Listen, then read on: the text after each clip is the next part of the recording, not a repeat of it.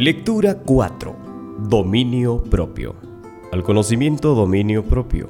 Al dominio propio paciencia. A la paciencia piedad. La palabra de Dios nos dice claramente que somos salvos por gracia a través de la fe en Jesucristo.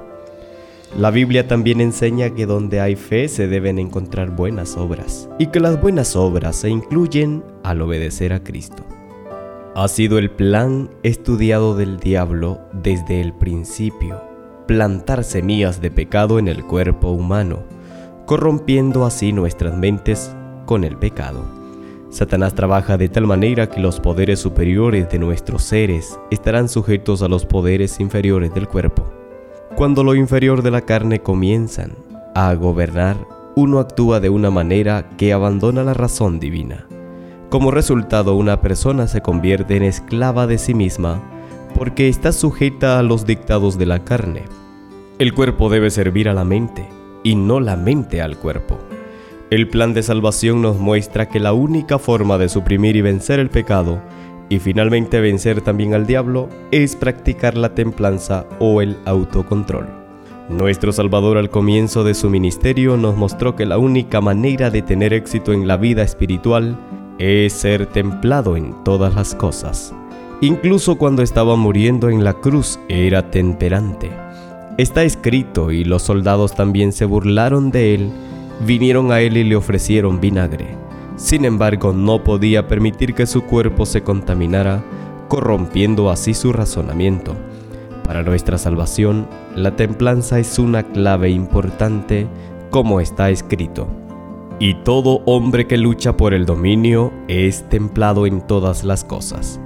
Ahora ellos lo hacen para obtener una corona corruptible, pero nosotros incorruptible. Por lo tanto, corro no con tan incertidumbre.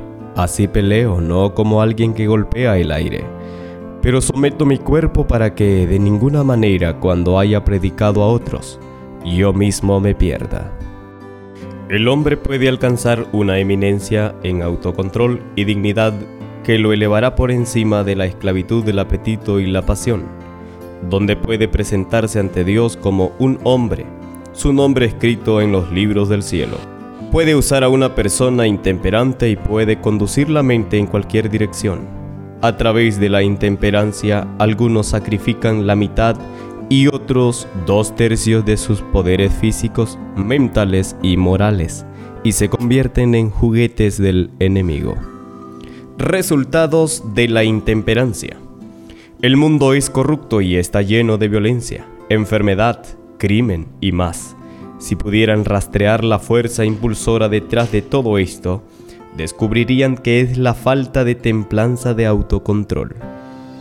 Como declara el espíritu de profecía, la intemperancia es la base de la mayor parte de los males de la vida. Anualmente destruye decenas de miles. No hablamos de intemperancia como limitada solo al uso de licores intoxicantes, sino que le damos un significado más amplio, incluyendo la indulgencia dañina de cualquier apetito o pasión. La templanza en todas las cosas. La templanza en todas las cosas de esta vida debe ser enseñada y practicada. La templanza al comer, beber, dormir y vestirse es uno de los grandes principios de la vida religiosa la verdad introducida en el santuario del alma guiará el tratamiento del cuerpo. Nada que concierne a la salud del agente humano debe considerarse con indiferencia. Nuestro bienestar eterno depende del uso que hagamos durante esta vida de nuestro tiempo, fuerza e influencia. El plan de salvación trata de limpiar del pecado y proporcionar una restauración completa. Pero el plan del diablo es continuar con el pecado.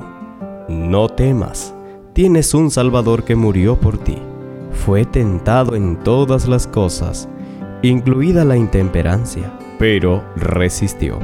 Recuerda cómo la Iglesia Católica Romana vendió indulgencias, pues los sacerdotes profesaban poder perdonar y limpiar a los pecadores del castigo temporal, incluso después de la muerte.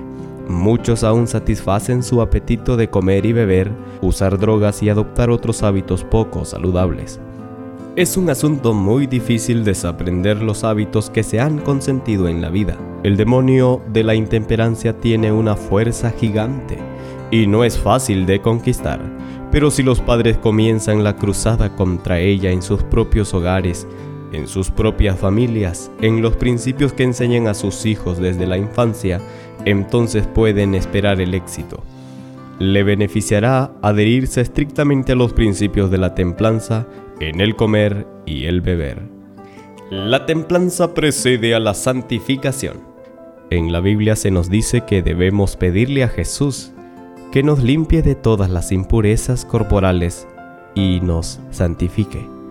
En nuestro caminar cristiano debemos recordar que el objetivo de esta vida es la santificación.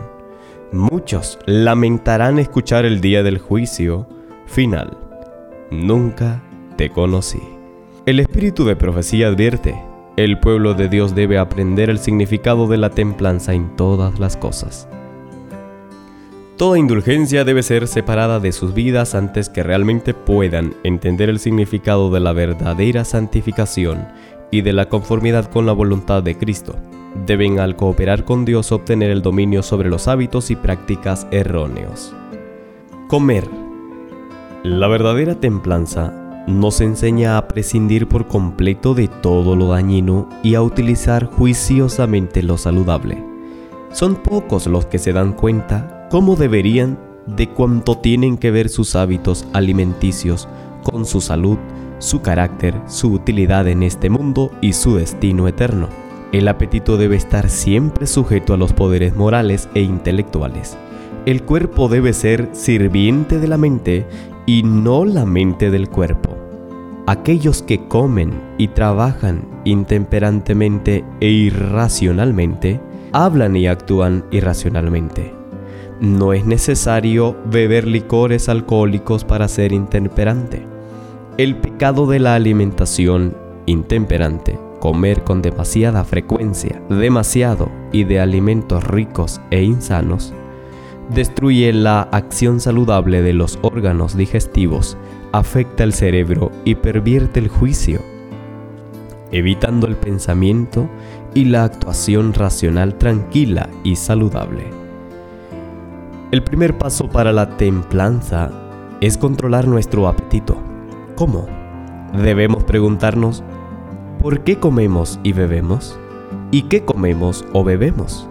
Parece que un gran número de personas ha olvidado las razones por las cuales comen y beben. Los hábitos alimenticios de la mayoría de las personas están dictados por el gusto. Nunca se preguntan, ¿cómo me beneficiará de esto? ¿Cómo me beneficiaré de esto? Pero más bien, ¿cómo sabe? Esta es la razón por la cual muchas personas nunca comen en casa, sino que eligen restaurantes, porque ahí es donde la comida generalmente se cocina para satisfacer el sabor, pero no para fortalecer el cuerpo o construir buena sangre. Por ejemplo, la mayoría de las personas prefieren comer papas fritas en lugar de hervidas pero las papas hervidas son más saludables porque se digieren fácilmente y benefician al cuerpo. Todo lo que comemos y bebemos debe generar sangre saludable para nutrir el cuerpo y el cerebro, para pensar y hacer el bien. Muchos en nuestra iglesia piensan que abstenerse de las carnes es todo lo que pertenece a la templanza. La temperancia no es solo abstenerse de algo dañino, sino también la moderación de todo lo que es saludable. La templanza es el ejercicio del autocontrol. Trabajo. Deberíamos practicar la templanza en nuestro trabajo. No es nuestro deber colocarnos donde seremos sobrecargados de trabajo. Algunas veces se pueden colocar donde sea necesario, pero debería ser la excepción, no la regla. Debemos practicar la templanza en todas las cosas, si honramos al Señor al actuar de nuestra parte, Él preservará nuestra salud. Deberíamos tener un control sensato de todos nuestros órganos al practicar la templanza al comer, beber, vestir, trabajar y en todo.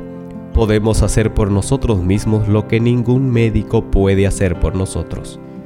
Como regla general el trabajo del día no debe prolongarse hasta la noche. Se me ha mostrado que aquellos que hacen esto a menudo pierden mucho más de lo que ganan, porque sus energías se agotan y trabajan con excitación nerviosa. Puede que no se den cuenta de ninguna lesión inmediata, pero seguramente están socavando su constitución. Agradecemos a Dios por darnos el día de descanso el sábado. Vivimos en una época en que muchas personas persiguen riquezas y nunca buscan descanso hasta que se hacen ricos. Pero la ironía es que cuando finalmente comienzan a descansar mueren, perdiendo su vida eterna junto con las riquezas terrenales. ¿Por qué pierden ambos mundos? Es por la intemperancia en el trabajo. Hay uno solo y no hay un segundo. Si no tiene hijo ni hermano, sin embargo, no hay fin de todo su trabajo, tampoco está satisfecho su ojo con las riquezas. Ni, dice él, ¿por quién trabajo y dejo mi alma de bien? Esto es también vanidad. Sí, es una aflicción dolorosa. Vestido. En todos los aspectos el vestido debe ser saludable por encima de todas las cosas, Dios desea que tengamos salud, salud del cuerpo y del alma, y debemos colaborar junto con Él para la salud del alma y del cuerpo. Ambos son promovidos por la vestimenta saludable. Debe tenerse la gracia, la belleza y la adecuación de la simplicidad natural. Cristo nos ha advertido contra el orgullo de la vida, pero no contra su gracia y belleza natural. Otra causa de enfermedad hoy en día es estar vestido incorrectamente. La gente se ha convertido en esclava de la moda. La moda de hoy no reconoce el clima. La mayoría de las prendas no cubren adecuadamente las extremidades y permanecen expuestas al calor o al frío. El resultado es la enfermedad pocos se dan cuenta de que cualquier cosa que usen afecta su salud física, mental y espiritual. Satanás está trabajando incansablemente para corromper las industrias de alimentos y ropa, y en ellas abre oportunidades para la autogratificación y el beneficio para que los cristianos se olviden completamente del fin del mundo. La templanza es un principio de la vida religiosa. La templanza en todas las cosas de esta vida debe ser enseñada y practicada. La temperancia al comer, beber, dormir y vestirse es uno de los grandes principios de la vida religiosa. La verdad introducida en el santuario del alma guiará el tratamiento del cuerpo. Nada de lo que concierne a la salud del agente humano debe considerarse con indiferencia. Nuestro bienestar eterno depende del uso que hagamos durante esta vida de nuestro tiempo, fuerza e influencia. Queridos hermanos y hermanas, recordemos que aquí solo se nos concede una vida y la preocupación de todos debería ser, ¿cómo puedo administrar mi vida para obtener el mayor beneficio? ¿Cómo puedo vivir para la gloria de Dios? A medida que finalicemos el año, repasemos nuestras vidas contemplando cómo corrimos la carrera en el 2020 y qué cambios aún se pueden hacer mientras el tiempo de gracia persiste. Sé bendecido. Amén.